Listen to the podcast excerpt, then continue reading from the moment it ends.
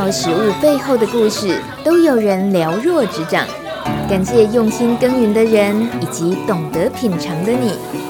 农民食堂开饭了，一起吃饭吧！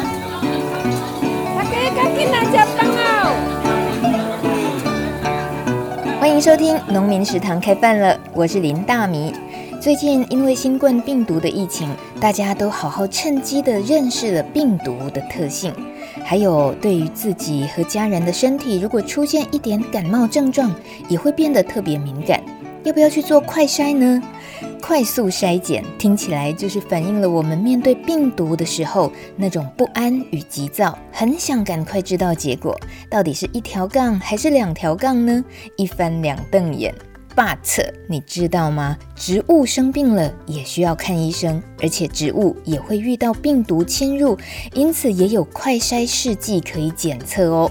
农委会农业试验所就开发出各种植物病毒抗血清，做成快筛试剂，在十分钟内可以得到植物病毒的检测结果。操作的过程不需要仪器设备，很容易可以判读，所以人人都可以做及时的诊断。用在田边检验，可以当做防疫的后卫；那如果用在边境检测呢？可以当做检疫的前锋，确保台湾农业生态安全。目前研发出的植物病毒快筛试条，已经有用在兰花、百合、红龙果和百香果等作物，都可以快速地测出植株是不是遭到病毒感染。未来也还会和业者合作开发马铃薯的病毒快筛试条，或者是让农友很伤脑筋的番茄植物病毒也有机会开发成试条了，这让植物的防疫工作会更完善。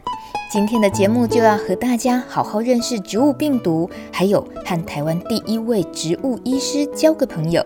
首先，请农事所植物病理组组长谢廷芳博士用浅显易懂的方式告诉我们，植物快筛试剂研发成功了，它的重要性在哪里？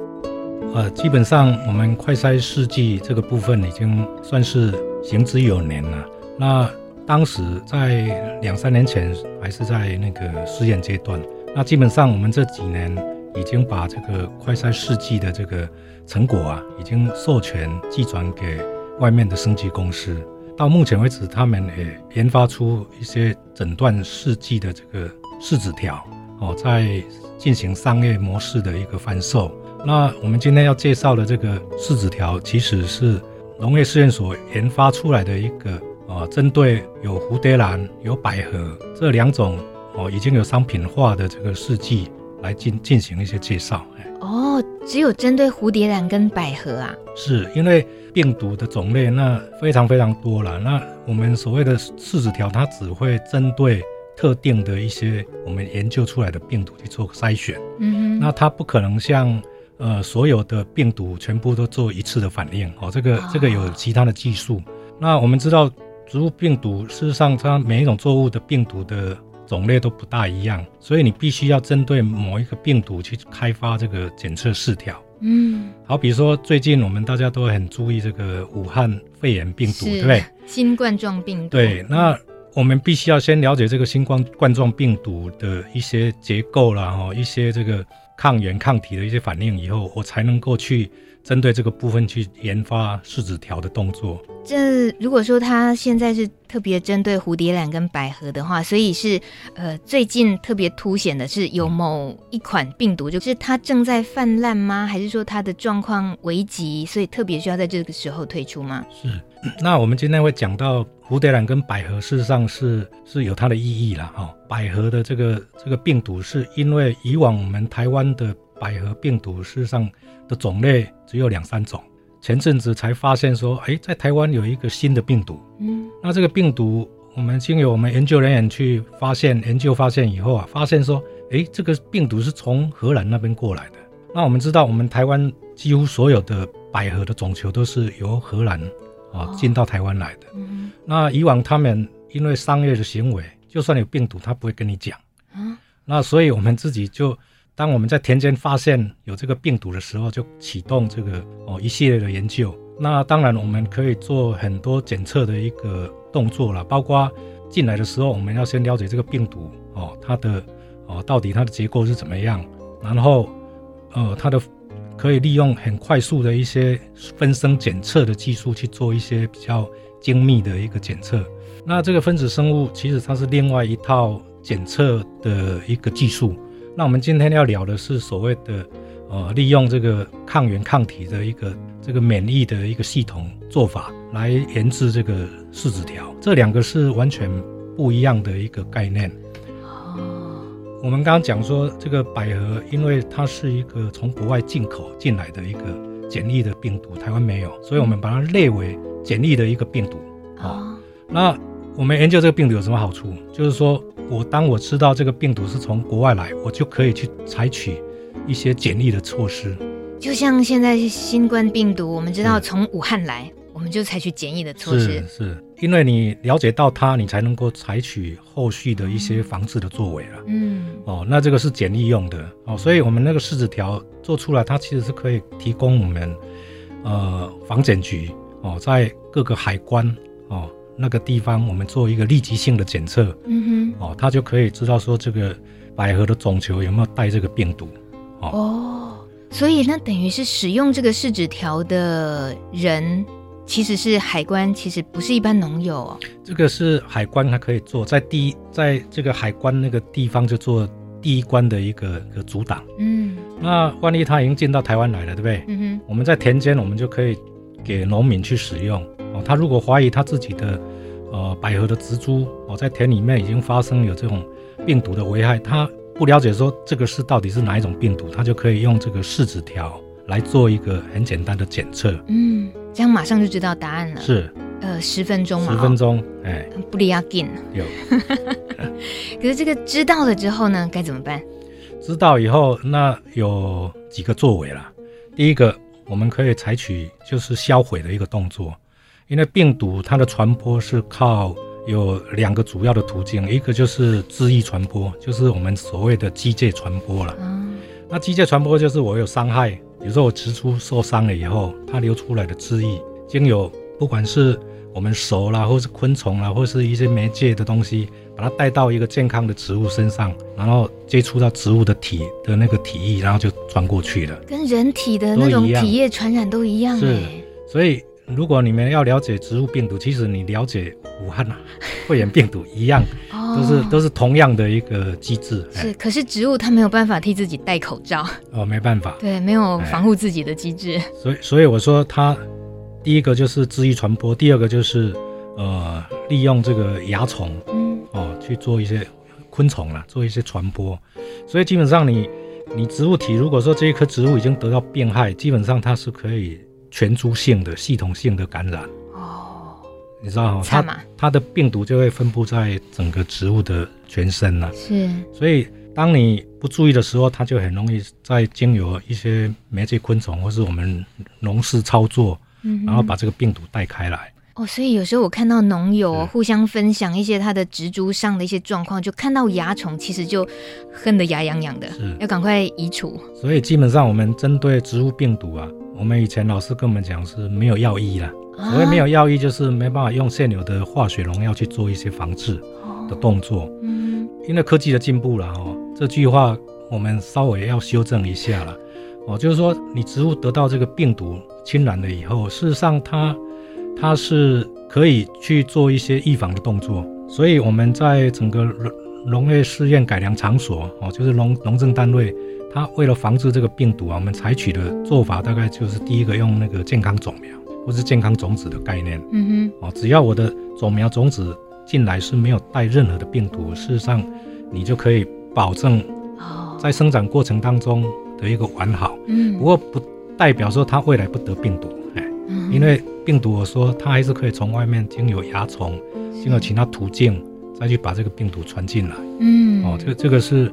是病毒第一个可以防治的动作。那我刚刚讲，现在所谓有药可以医，其实不是真的药医，就是说我们可以启动这个植物本身的一个一些抗病反应，免疫力提升。对，就跟我们人一样。怎么提升？怎么提升？其实、啊、其实那个原理很简单了，你就是也是两个途径，一个就是生物因子，一个是非生物因子。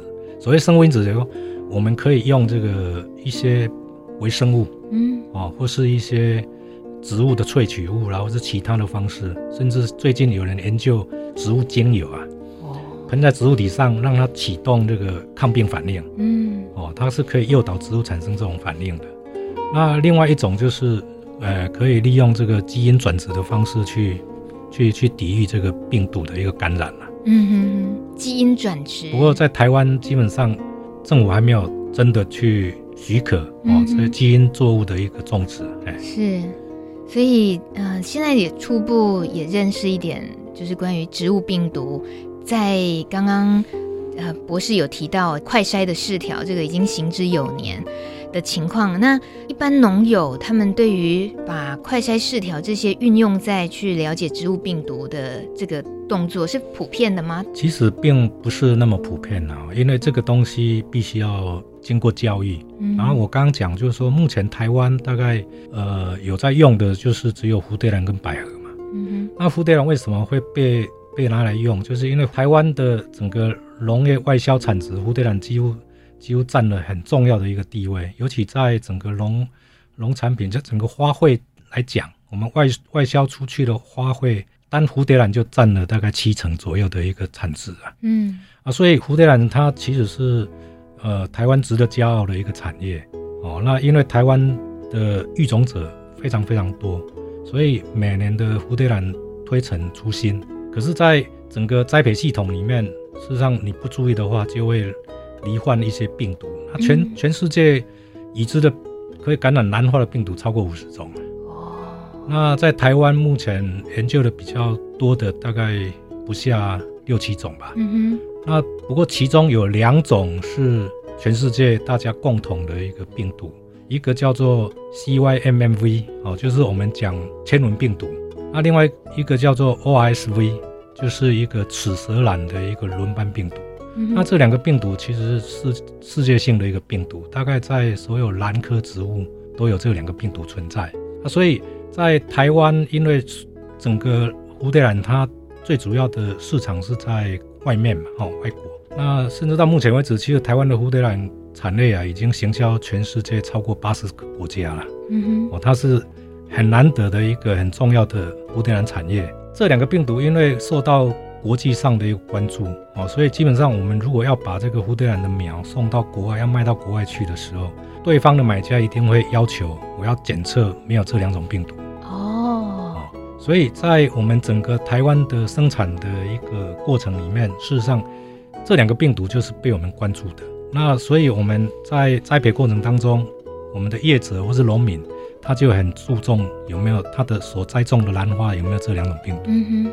所以这个四四条就对于他们来讲就是非常方便的一个做法。是谢博士，那我一个问题是，那我们刚刚有提到百合是从荷兰来，是，然后他们会隐匿疫情，没有让我们知道病毒，嗯、是，是因为没有先在那边检测就进口吗？因为以往我们百合的病毒台湾掌掌握度是不错了，嗯、哦，就就是有几个病毒我们手上都有，可是那个荷兰的百合进到台湾来种已经非常非常久了。嗯，那当时的检疫条件并不是那么严格了，所以那个病毒就进到台湾来了，所以变成已经台湾就是一直在发生的一个病毒，所以你很难去要求人家说你这个病毒不能进来。嗯，可是当我们抓到这个百合上面的这个车前草的千轮病毒，它是从那个旁边的那个车车前草的那个植物传过来，寄生在那个地方传过来的一个病毒。是，那这个病毒因为台湾以往都没有发生过嘛？那后来追查知道说，荷兰的种球它其实是带有这个病毒。哦，啊，所以我们就就当时其实是有一些做法，就是希望说，哎，我们农政单位尤其防检局啊，嗯哼，能够针对这个病毒啊，去采取一些必要的防堵的措施啊。是，哦，不过因为呃，农民有另外一个考量，因为如果我们挡得太厉害，农民拿不到球，哎，哎，农民拿不到球。就没办法种，他、啊、就没办法赚钱。哦，哦，所以基本上那个病毒我们现在是虽然台湾有，可是我们希望就是用这个技术来跟荷兰谈判，就是未来你这个带毒率应该要低于百分之一或是多少，是。超过我们就退运哦，嗯、用这种方式来跟他做一些沟通。嗯，那另外也请问一下谢博士，刚刚有提到病毒是不有医耶，嗯、是没有办法医治，这是到现在在植物上的病毒都是这个状况吗？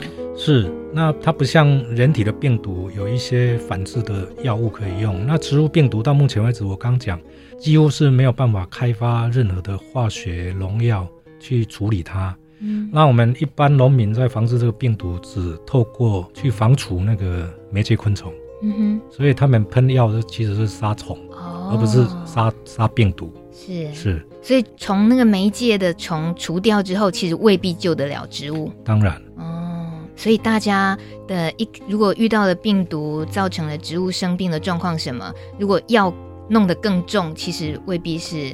那那就不是好事。而且很多农民如果不了解他的植株是受到病毒危害，然后他以为是其他的。病害，比如真菌、细菌啊，嗯、或是其他线虫的危害的时候，它有可能就用一般的化学农药在防治，那事实上它是达不到效果。是，可是要了解这些哦，其实农民或许他。不会的，盐钢金这样八嘎下你贼，所以我当下都是去农药行、农药农药行啊、资材行要去买，要去问，得到了什么讯息就怎么做了，对不对？所以这也是我们今天特别想跟大家说，像现在呃，我们趁机会了解的快筛试条的时候，我们知道它是所谓植物医师的好帮手，这也是进一步带大家认识的为什么需要植物医师。但台湾其实还没有植物医师正规的这个认定，所以这部分也请。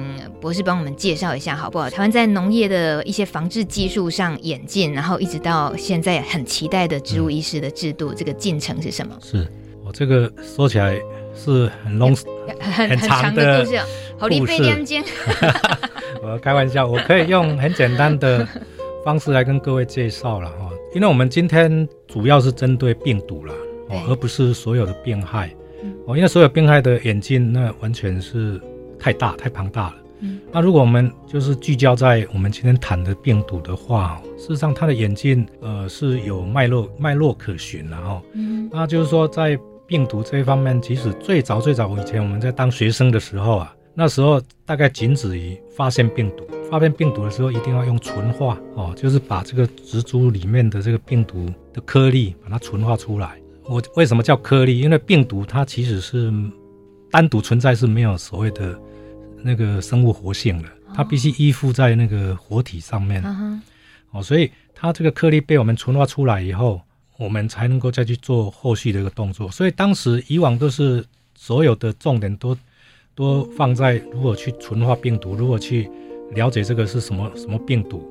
因为刚刚讲那个病毒是没有药医，所以在整个呃防治管理上面其实是一片空白。那后来研究完以后，才发现说，哇，这个病毒它是可以借由我刚刚讲机械传播、汁液传播、蚜虫、哎昆虫传播哦，甚至那个土壤里面的一些线虫也会传播这个病毒。那这些病毒的传播途径被了解出来以后，才想到说，哎，我如果没办法直接去防治病毒的时候，我就要采取一些做法来防治让病毒传播的这些媒介。那所以才有这个。化学药剂去防治这个这个虫的问题，嗯、那到后面发现说这个办法并不是很好，因为毕竟你如果植植株存在有病毒，你就很麻烦。所以当时呃有一个做法就是说，我是不是可以去去除植物体内的病毒，让它变成是一个健康的植体？嗯哼、哦，所以当时有一段时间，后来就就在研究所谓的去病毒的一个做法。那去病毒其实有很多种方式了，哦。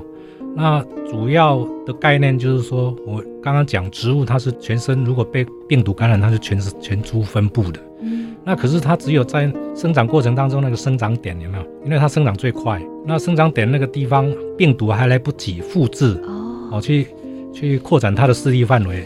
它在那个生长点还没有病毒的时候，我们就用用那个组培的技术啊，哦，把那个生长点把它切下来，然后做一些组织培养的这个大量繁殖，这个就可以得到。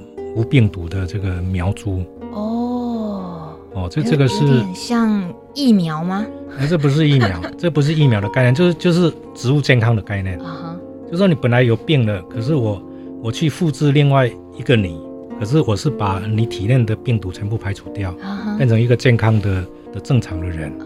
那健康的母体，我才在用这个所谓现在的组织培养的方式去大量生产。跟它一模一样，而且没有带病毒的植株。哦，了解了解，嗯、是哦，所以演进到最后，现在其实健康种苗其实是防治病害目前最主流的一个技术了。再这样下来，为什么后来会需要植物医师？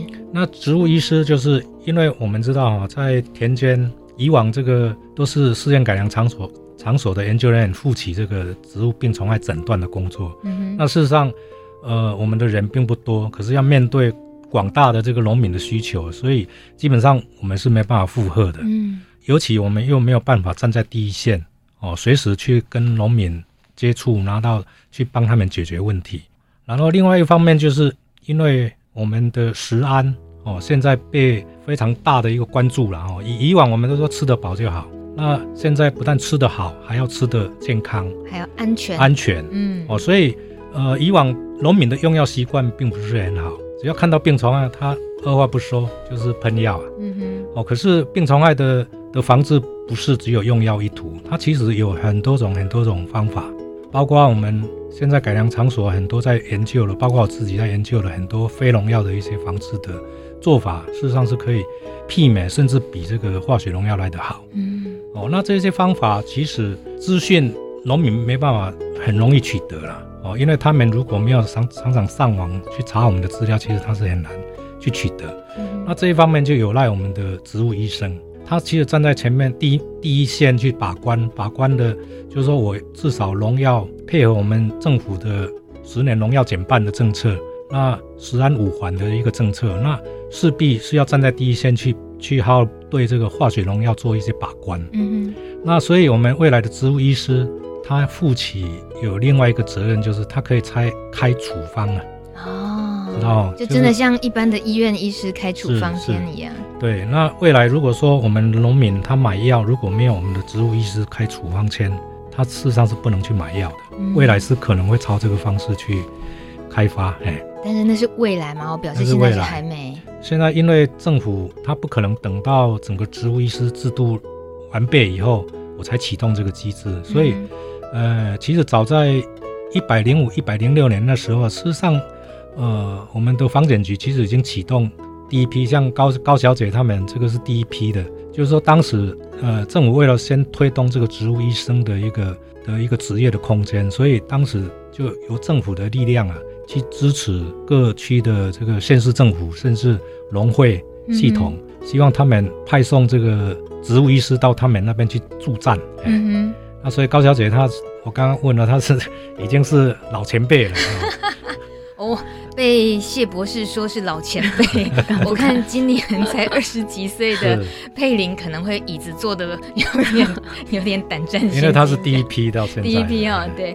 那我们下一段节目就是要想要来跟高佩玲这位台湾第一位植物医师，从实习医师开始的的整个状况，等于二零一六年到现在也。好多年了，应该有很多故事可以聊。那也特别谢谢谢博士，呃，今天跟我们先从这个快筛试条的这个部分，给我们有这么多进一步的了解认识。我知道，其实呃，植物病理组研究人员在所有台湾的农业上，呃，其实真的是功劳非常非常的大，就是默默的守护着台湾的农业。所以有很多很多的农业相关的议题啊，或者是呃知识，这些就像刚刚博士讲的，如果大家勤劳一点的话，常常上网，然后到单位这边或相关的书籍。呃，这个参考的东西都很多，都可以也得到一些最新的讯息，嗯、对不对？是，其实另外还有一个管道了，因为现在农业实验所或是其他区农业改良场，他们都有自己的 FB，FB 哦，哦，那 FB 你上去，因为依农试所来讲，它几乎每个礼拜都有好几条所谓的这个新的一个成果的一个发送，嗯哼，哦，所以在那里面就会看到很多农业实验所的一些新的研发成果。是，那是第一所的一个资料，哎，大家可以运用。那尤其现在青年农友不分男女，嗯，大家也都很认真的，一边务农，然后一边也都在吸收新知，所以管道啊、工具也真的要准备好。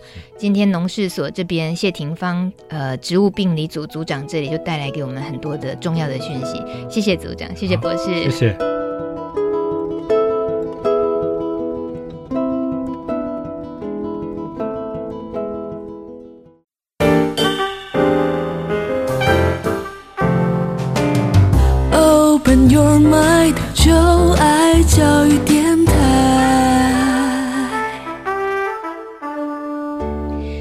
收听的是《农民食堂》开饭了，我是大米。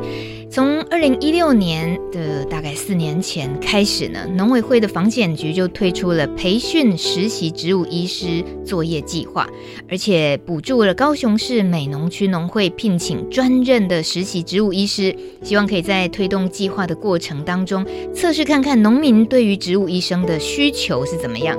目前这位由防检局培训全台湾第一位实习植物医师，在四年前就出道了，出道那一年他才二二十五岁，今年二十九岁，好，这样很容易就推算出来，你也没什么好保密的，对不对？佩玲老师，佩玲，你当年是刚从台大的植物病理跟微生物研究所毕业，一毕业之后就投入了农村农业的第一现场。你那时候参与植物医师呃实习计划，是自己怎么样的决定做了这件事情？呃，那时候就是刚好研究所的，就是硕士论文口试完，然后从呃口试委员老师那边得知到说，呃，防检局那个时候有一个植植物医师的计划，然后老师他们就鼓励我可以去试试看，因为老师跟我说，植物医师其实是一个很简单的工作，然后我想说，哎、欸，他骗你对不对？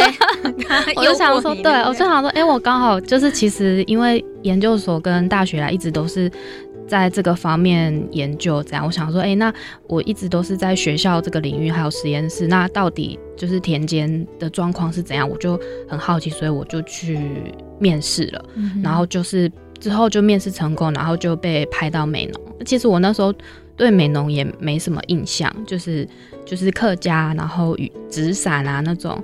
我唯一印象是说他还有会讲客语啦，所以我也有一点担心说，哎、欸，万一我不会讲客语怎么办？就可能到现场会会被农民拒绝啊，就是哎、欸，这个怎么客语都不会讲，这样要怎么跟我们做咨询？这样，嗯、然后后来就是才就是一零五年的九月的时候，就是就直接下去美农农会那边做植物医师的工作。嗯嘿，可是你自己是哪里长大的背景？呃，我是台中人。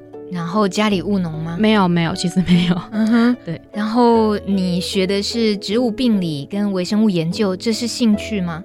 我之前大学的时候其实是念嘉义大学的生物资源系，啊、然后那时候生物资源系它其实有大概分两个类群，一个就是比较在自然保育野生动物或鱼类跟植物，然后另外一个就是我们这个植物病理这个这这这一个领域。然后那时候我就是想说，哎，我到底要。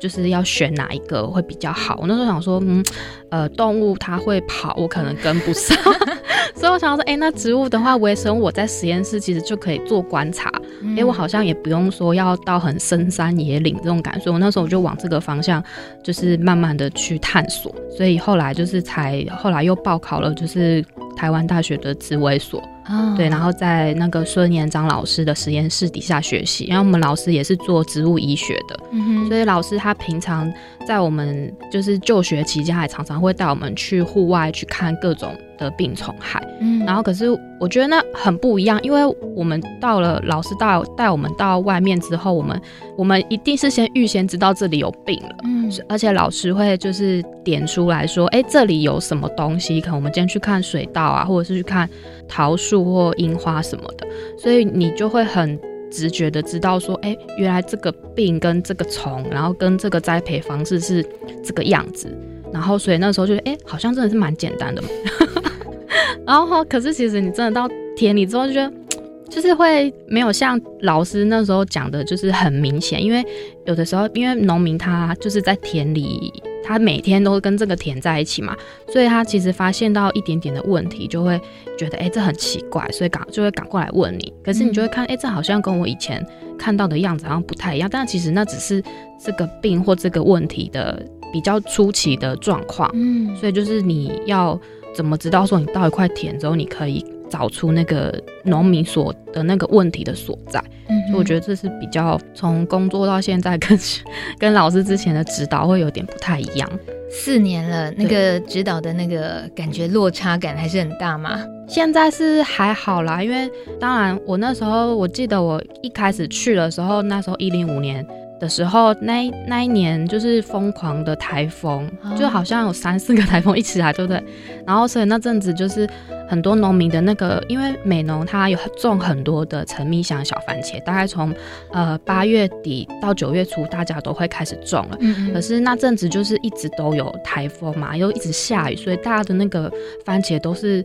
枯萎一整片的，所以那时候我刚去的时候，那个农会的指导员就直接就是带我去一个，虽然是农民一个小小的凉亭，然后就是很多农民都带了好多的番茄来问我说，这个是怎么了这样，嗯、哼。对，然后那时候有点吓到，想说哎、欸，怎么有这么多？第一个工作任务一出现，然后就已经有那么多农友拿着那个需求要请问你就对，而且还是他们就是当地很大宗的作物，就觉得哎。嗯。欸这怎么会有这么多问题？这样，嗯，然后一直到现在有很大不一样吗？诶，现在就是说，像以前我可能拿到一个样本回来，我我我需要花，我我我没办法马上跟农民说，诶，这个是什么？然后可是经过常年的累积，而且我都一直在美农嘛，所以其实每一个那一个地方会有的。病虫害或者是其他栽培问题，就是常常都会固定是那几个，嗯、所以其实农民他拿东西来的时候，其实你就可以很直觉的反映说，哦，这个其实是什么什么。不像以前，我记得我以前就是像那时候很多台风嘛，然后大家的番茄都枯萎一整片，然后他们就说，哎、欸，这个这个番茄怎么怎么连连的，就是枯萎了。嗯、然后我那时候就是拿那个解剖刀，然后很利嘛，我就在那边切那个维管束，然后就不小心划到我手指头，然后呢。因为那时候就是还不是很熟练，然后那个农民说：“那妹妹，你这样可以吗？有没有事情？” 我说：“没关系，没关系。”就是蛮好笑。但是后来就是会比较顺了，就是知道说：“哎、欸，其实不用剖开啦，就是我们把那个筋切剖半，然后插在水里，然后就是它会有那个菌流、细菌的痕迹流出来，嗯、所以其实这就可以直接跟农民确诊说：‘哦，这个是青枯病’，就类似这种。你刚刚顺便说出了一个就是。植物医师的 make up，，就是应该这件事情，就是因为你有一个专业的背景，所以你可以这样判断。嗯、可是，一般农友应该就不会这样做，对不对？农友他们知道要泡水，但是大概有几种泡水的方式，就是我我在现场看过，就是有农民是直接从。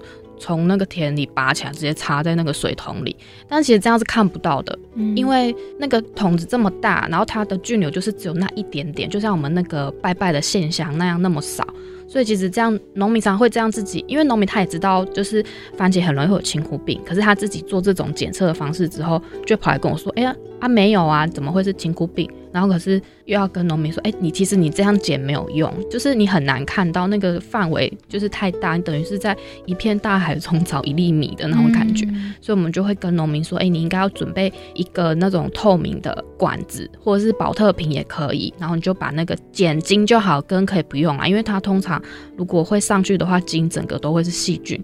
然后就剪茎，然后直接剖半，然后插在那个保特瓶的上面，然后水让它淹淹到一点点。然后因为有时候它如果菌量很多的时候，你可能一泡下去，马上就会流出来很多。那像我们刚刚上一段节目跟谢博士聊到的这个快筛试条这种东西，它对于植物医师来讲是个好帮手。意思是你们随时身上也都会准备各式各样的快筛试条吗？呃，我们目前就是身上是没有那个试条哦，对。但是我们其实我们平常出去会准备的道具其实也是蛮多，像我们就是一定会有一个放大镜，就是看一些虫。因为虫很小嘛，农民看不到。那我们有时候可能有些虫真的是太小了，我们可能也看得不是很清楚。我们也会带一个放大镜，然后再来就是说我们会带一些刀片，因为有些植物它的那个它是在维管束里面有问题，所以我们可以慢慢剖开看看它到底维管束的状况是如何。那再来就是还有一些修枝剪啊什么的，就是你可能背出去也跟农民的那个工具差不多吧。然后就还有一些。呃，可能有些铲子，因为我们有时候农民他有一些根部的问题的话，农民会直接整个拔起来，可是那样是很不好的，因为它的根会受伤，就是因为它旁边的枝根有问题，所以你直接拔起来的话，你的那个根全部都断掉了。其实你也不知道它到底发生什么事，就不知道说，哎，这个断是因为病去侵染断掉的吗？还是说你在拉扯之间断掉？还是说它根本就没有开出去，就根本没有长根？所以我们有时候就是。嗯，其实农民手脚真的很快，就是我们一到田里，他说：“老师，这个有病，直接拔起来了。”我说：“等一下，等一下，我们要我们要那个慢慢的采样。”对，其实农民他是很快，就是会想要赶快跟你说有就是有什么事情，然后所以我们就会就是请他先等一下，我们就是拿铲子，就是尽量可以保留它全部的根系。你我们这样再回去，不管是在现场观察，或者是我们再拿回去要再分离的时候。也都会比较准确，嗯，嗯，对。可是这样子听起来有个难度很大的是，你都得要亲自到了现场，亲自到田里，然后慢慢的取样。这样子的话，嗯、那工程不是消耗很大？因为大部分医师他就在医院等病人来，或者把有问题的什么东西送来给你。可是你植物医师，你是要都要亲自到了现场才行，是吗？哎、欸，其实不一定，就是像是有的农民他会直接带样本来。那我们如果说他带来的样本很正确，然后刚好又都有我们要看的特征的话，那我们当场现场我们就是我们在实实验室那边有显微镜，有可以看虫的，也可以有看菌的显微镜，然后我们就可以马上跟他确诊，就不用一一定要到田里。可是有时候就是可能农民他采来的样本，因为农民他一定是看到他们有的带来样本已经是我们看起来像尸体了，就是已经 已经很。就是已经很久很久了，然后你知道，就是那种腐烂的东西也会有其他的杂菌长上去，但其实那个不是它主要的原因。我听到这里，我觉得佩林像个法医，法医就是得要解剖嘛，可是真的也不能弄到状况太糟糕，你就分析不出东西。对，对，对，所以当这个状况来的时候，我们就是才会到田里去看。那有的时候，因为农民带的样本可能也不是这么的明显吧，还有它因为有些病害跟虫害跟栽培，它跟它在整块田的分布也有一些差别，所以我们就是有必要的话，也会就是到田里啦。也不是说每个 case 都要跑。如果农民他来，他带来的东西很有代表性，我们就是基本上在实验室就可以直接给他解决。而且我们还有个显微镜，然后那显微就没有外有外接一个镜头。它要像我们用那个目镜去看的话，它会跨我，嗯、对，所以我们就是有外接一个那个镜头，就是你显微镜看到什么，它可以放大成一个荧幕，像孕妇照超音波看 baby 的时候，对对对对对，这什么举例呢？不好意思，他就可以跟我们哦，你这个真的是啊、呃、什么什么病，然后你应该要用什么这样，嗯，对，你都一直用复数我们。可是就我所了解，二零一六年九月一号你出道 就，就派到美农，是你一个人而已。你现在有同事是吗？有有有，一样是实习的植物医师吗？对对，他跟我一样，就是也都是念植物病理的背景这样。嗯、对，因为那时候后来呃农业局觉得就是可能一个真的是太忙，我我记得我那时候就是一开始之后觉得那个想说应该还好吧。可是，就每天打开那个办公室，就桌上就放着很多番茄的样本，我 尸体。对，对，我想说，啊，这怎么办？这个是就是会回复不完啊，嗯、而且就是。以美农来讲，它的从八月开始，什么东西都种下去了，是美农的旺季，嗯，所以一直到可能过年前也都还是旺季，然后接下来可能一月底那时候又又开始种水稻啊，然后长江豆、大小瓜什么，所以其实它是一整年都都会有东西可以看，嗯，然后所以就是那个业务量就有点大。他们通常怎么称呼你？会直接叫我名字啦，叫佩玲，哦、对，然后不然就是叫高医师，那有的也会叫高老师，那有的就是也会叫我妹妹啦。就是、我相信最后一个应该是最多的，算多，对，因为就是我记得我那时候刚进去的时候，就是农民会说：“哎、欸，你你是来实习的、喔？你现在你现在大三还大四嘛？”我说：“没有，我已经毕业，我我研究所毕业了，我今天是来工作的。”嗯，我要替美农的乡亲农友们呢，好好这个抒发一个心情，就是。我们这残哈，我我不会讲客家话，不好意思。就是我们种田那么多年了，怎么突然出现一个 二十出头岁的年轻人，然后要来告诉我们说，哦，这个是什么病，这个怎么治疗？怎么可能？我我相信这个质疑、这个怀疑都一定经历过哦。对，一定有。嗯，然后所以就是像像有的有的人，他虽然就是来问你啊，但是他还是会就是会觉得，哎，你真的可以吗？这样。就会觉得很怀疑啦，然后但是有的农民就是真的人很好。我这样子长久做下来，我觉得其实呃农民有分三种，有一种呢就是说他其实栽培，然后跟病虫害跟管理都很 OK 了，对，他只是偶尔有偶发他以前没看过的东西，然后他会来问你，然后但是他最需要其实是像一些他会想要知道。一些比较高阶的栽培技术，像是温网式的搭建啊，还是说像是呃我营养液要怎么配，还有我如果要做离土栽培的话，需要什么样的东西？那另外一种第二种农民就是说，他会跟你有很密切的接触，就是他在田里发生什么事情呢，就会一直来。问你，就是他，诶，可能觉得他今天那个植物怎么黄黄的啊？这个叶片怎么后面有东西？这种他就会来问你，或者说他今天去接受了一个新的防治的方法，他也会来问你说，诶，这样子可不可以啊？然后跟你商量说他跟他田里怎么配合这样。那这种农民就是说他会常常来跟你有回应这样，所以你就是也常常可以跟他有接触这样。然后另外就是第三种，就是说有有一种农民就是他单纯只是想知道。我这片叶子怎么了？然后要喷什么药？然后其他的你都不要跟我说。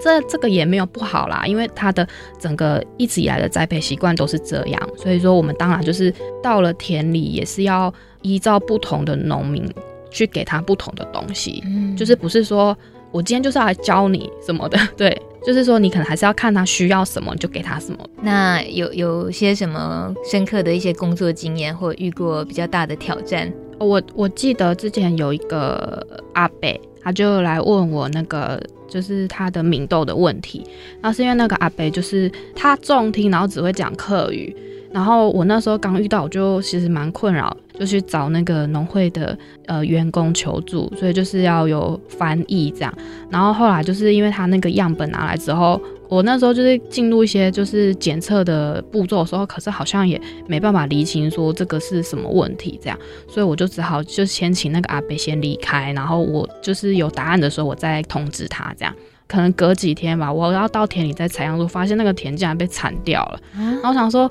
怎么办？田铲掉了，可是我又没有。我又没有结果了，然后就不知道该怎么办。嗯、我想说，那个阿北应该应该很灰心，不会来找我了吧？因为我没有，就是我没有给他解决到问题啊，这样。可是后来之后，可能隔个几个月，那个阿北竟然又来了，我就是蛮意外。我想说，他竟然还对我这么有信心。嗯、对，然后后来他就是他后来又种了新的作物，然后我们就直接跟他到现场，就是去观察，然后就是也是用就是纸笔对话这样。大概跟他讲了目前整个他田里的状况之后，再就是跟他讲讲完，然后他就还在当场送我们一些吃的零食，这样。对，我那我那个时候就想说，就是既然我虽然有没办法解决的问题，然后可是农民都还愿意再回头来找我的话，那我就必须要让自己就是要更厉害，就是才不会辜负农民的期望啊。嗯所以我后来就是都还是这样觉得。你要怎么让自己更厉害？因为。农民他拿来的问题，如果我当下没办法解决，我就会一直去找很多的资料。可能中文找不到，好，那我就用英文找好了。因为其实可能国外也会有类似的案件，嗯、所以我就从那边去找那个解决的方法。然后再就是，呃，其实我们都会想说，哎，怎么只有我们植物医师就是上媒体？就是我们后面还有一个诊疗的团队，就是有。嘉义大学老师啊，还有农业试验所的博士都有在提供我们帮忙。就是我们如果说我们在现场有一些症状，我们没办法很确诊的时候，我们就会跟老师、跟博士他们求助。有庞大的技术资源，对对对，知识资源。对，而且像是，但是也不能完全只依赖他们，就是你还是要自己去找其他这个研研究这个领域的前辈们，跟他们询问这样。嗯，对，像是也都会。跟因为我们在美农嘛，所以离高雄改良场还蛮近的，然后就会常常有遇到什么问题，就是写信问他，因为他们毕竟还是在美农这边比较久，所以他们所看过的案例还是比我们多，所以我们如果询问他，然后我们学到之后，然后之后就可以又很快跟农民回复这样。嗯，你觉得植物医师他现在还是草案嘛？还然后今年会再拼拼看会不会能够过关？嗯，在农村蹲点了这四五年，这样时间下来，嗯，就你了解的农民的需求来讲，是不是植物医师他未来是应该要很能够好好被培训？你觉得这个领域应该怎么样去看待？其实我们老师在很久很久之前就有在。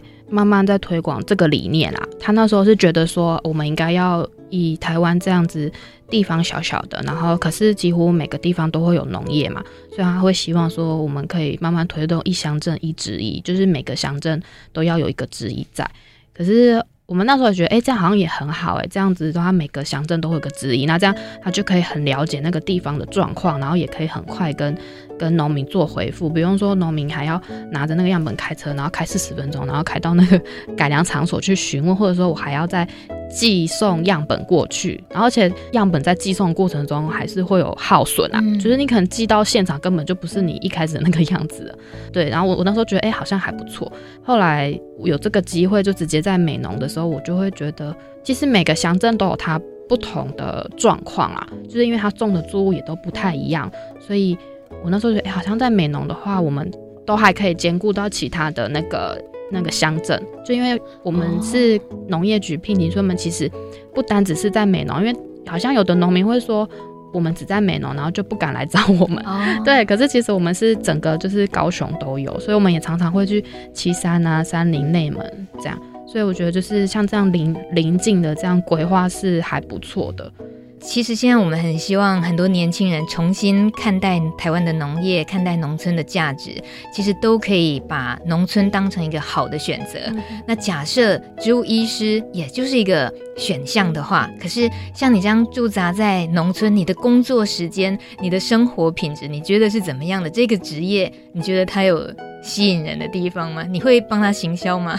呃，我觉得是蛮有趣的，因为其实我们虽然就是大家可能会觉得说，哎，植物医师是不是就是只是在实验室做分析什么的？我觉得这个是一定一一定会有的，因为我们还要再确认这个菌如何，所以我们一定还会在实验室做一些实验的步骤。可是其实我觉得你到田里之后，不只是要面对这个植物，你同时还要面对农民。所以，就其实它它它是一个跟人有很密切接触的一个行业啦，所以我觉得可能个性也要 注意。刚开始我们就是我那时候一去的时候，我就是没有认识人嘛，那时候农会又很忙，所以就是你可能也不好意思去麻烦，就是农会的人带我们一就是一家一家去拜访这样。可是农会很好，就是也有提供我们一些农民的联络方式这样，所以我那时候就是。一个一个打电话去问说，哎，我呃我是植物医师啊，我可不可以今天跟你约个时间？然后就是我到你田里看看。可是我路不熟，我们可以先约一个点嘛，这样、嗯、对。然后在这个通话过程中，就是有的农民就其实也还蛮热情的，也就是说好好你来看啊，然后就是会带你去看。然后这块田看不够，他再带你去看下一块田，他的田看不够，再带你去看他朋友的田，所以就很很长，就是可能一个下午就突然，其实也只约一两个农民，可是一下子就看到六六七块田。还有就是像你在打电话过程，有的人可能觉得说，哎，这个没听过是什么？然后你刚刚说，哦，我只要只是要去看看你的农作物如何啊，然后看看你整个呃喷药的过程有什么问题，他可能就会有点警觉，他觉得说植物医师是要来管他说这个药要怎么用。或者是说管你说，哎、这个药不能用啊什么的。但其实我觉得不是啦，因为我们也常常到田里之后，我们跟农民确诊之后，我们会请他看看说他目前有用过哪些药，然后他就一字排开给我们看。我们就哎、欸、排开好多支药，可是其实你看到很多支药，其实有几支根本就是一样的，就是它可能名字或者是化学结构不一样，但其实它是同一个作用机制。那你这样的话，你用再多支，它永远都是那个方法，所以。我们就还是会在现场帮农民挑出用起来感觉比较有效的，而不是说我只要是跟这个有关，我全部都朗朗做会一起喷这样。而且农民他是在第一线直接接触到那个农药的人，嗯、所以他其实受到的那个威胁是应该是会很大的。所以我们就跟说，你、这个不要用了，你就用这些。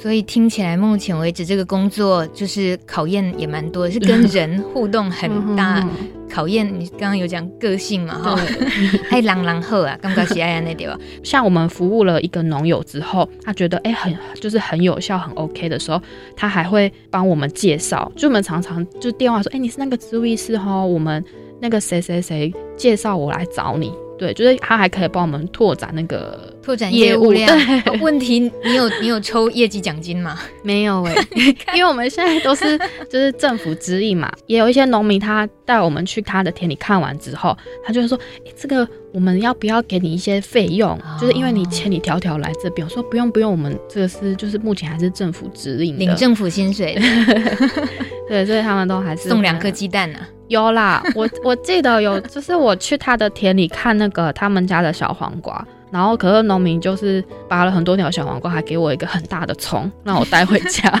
我猜在农村这些应该是会很常见，对不对？对。所以老实说，你到美农工作这几年有没有变 健康？有健康，非常非常的健康。真的哦，所以爸爸妈妈很放心吗？哎、欸，爸爸他们是觉得没关系啊，因为他觉得就是一个历练，就是他觉得他他自己。也觉得说做这种工作必须要到现场才有经验，人家才会相信说哦，你真的有做过这件工作，所以他们也都是蛮支持的。嗯，而且他们可以跟亲友都说女儿就是一个医师。对啊，像我我那时候之前那个就是一开始有有一些报道的时候，其实我蛮讶异的，我没想到这么多人会看。所以我回去的时候，我我爸爸就一直跟我说：“哎、欸，怎么你又有新闻了什么的？”然后我朋友都跟我说：“你女儿是植物医师哎什么的。”骄傲，应该是有骄傲吧？对，你自己有很有成就感的。对，因为我其实没想到这个后面来的效应会这么大，因为我就是觉得我只是在现场帮协助农民做这些事情，啊，没想到就是。会有这么多的报道，对，嗯、才让我觉得说，哎、欸，我我真的有帮助到农民。那如果今天听到节目的农友也想知道距离他最近有没有植物医师，应该怎么知道？现在的话，应该都是在县市政府那边，所以说大家应该是可以打电话到县市政府那边做询问。县市政府的农业局是不是？应该是农业局或农业处。哦、那像是。因为我有一些朋友也是在这个在这个方面工作啊，所以像是云林的话，可能就是是云林防疫所那边，然后再就是像云林，它现在现在我们就是台湾有四间大学，呃，台大、中心、加大跟平科，他们都有设立一个植物医院，然后他们在他们的学校就是植物医学系那边就会有一个植物医院的据点。对，所以说像是在这几个县市的农友也是可以直接到现场做询问，然后像云林的话，它就有云林防疫所，那也有在那个云林的台大分院那边有一个植物医生。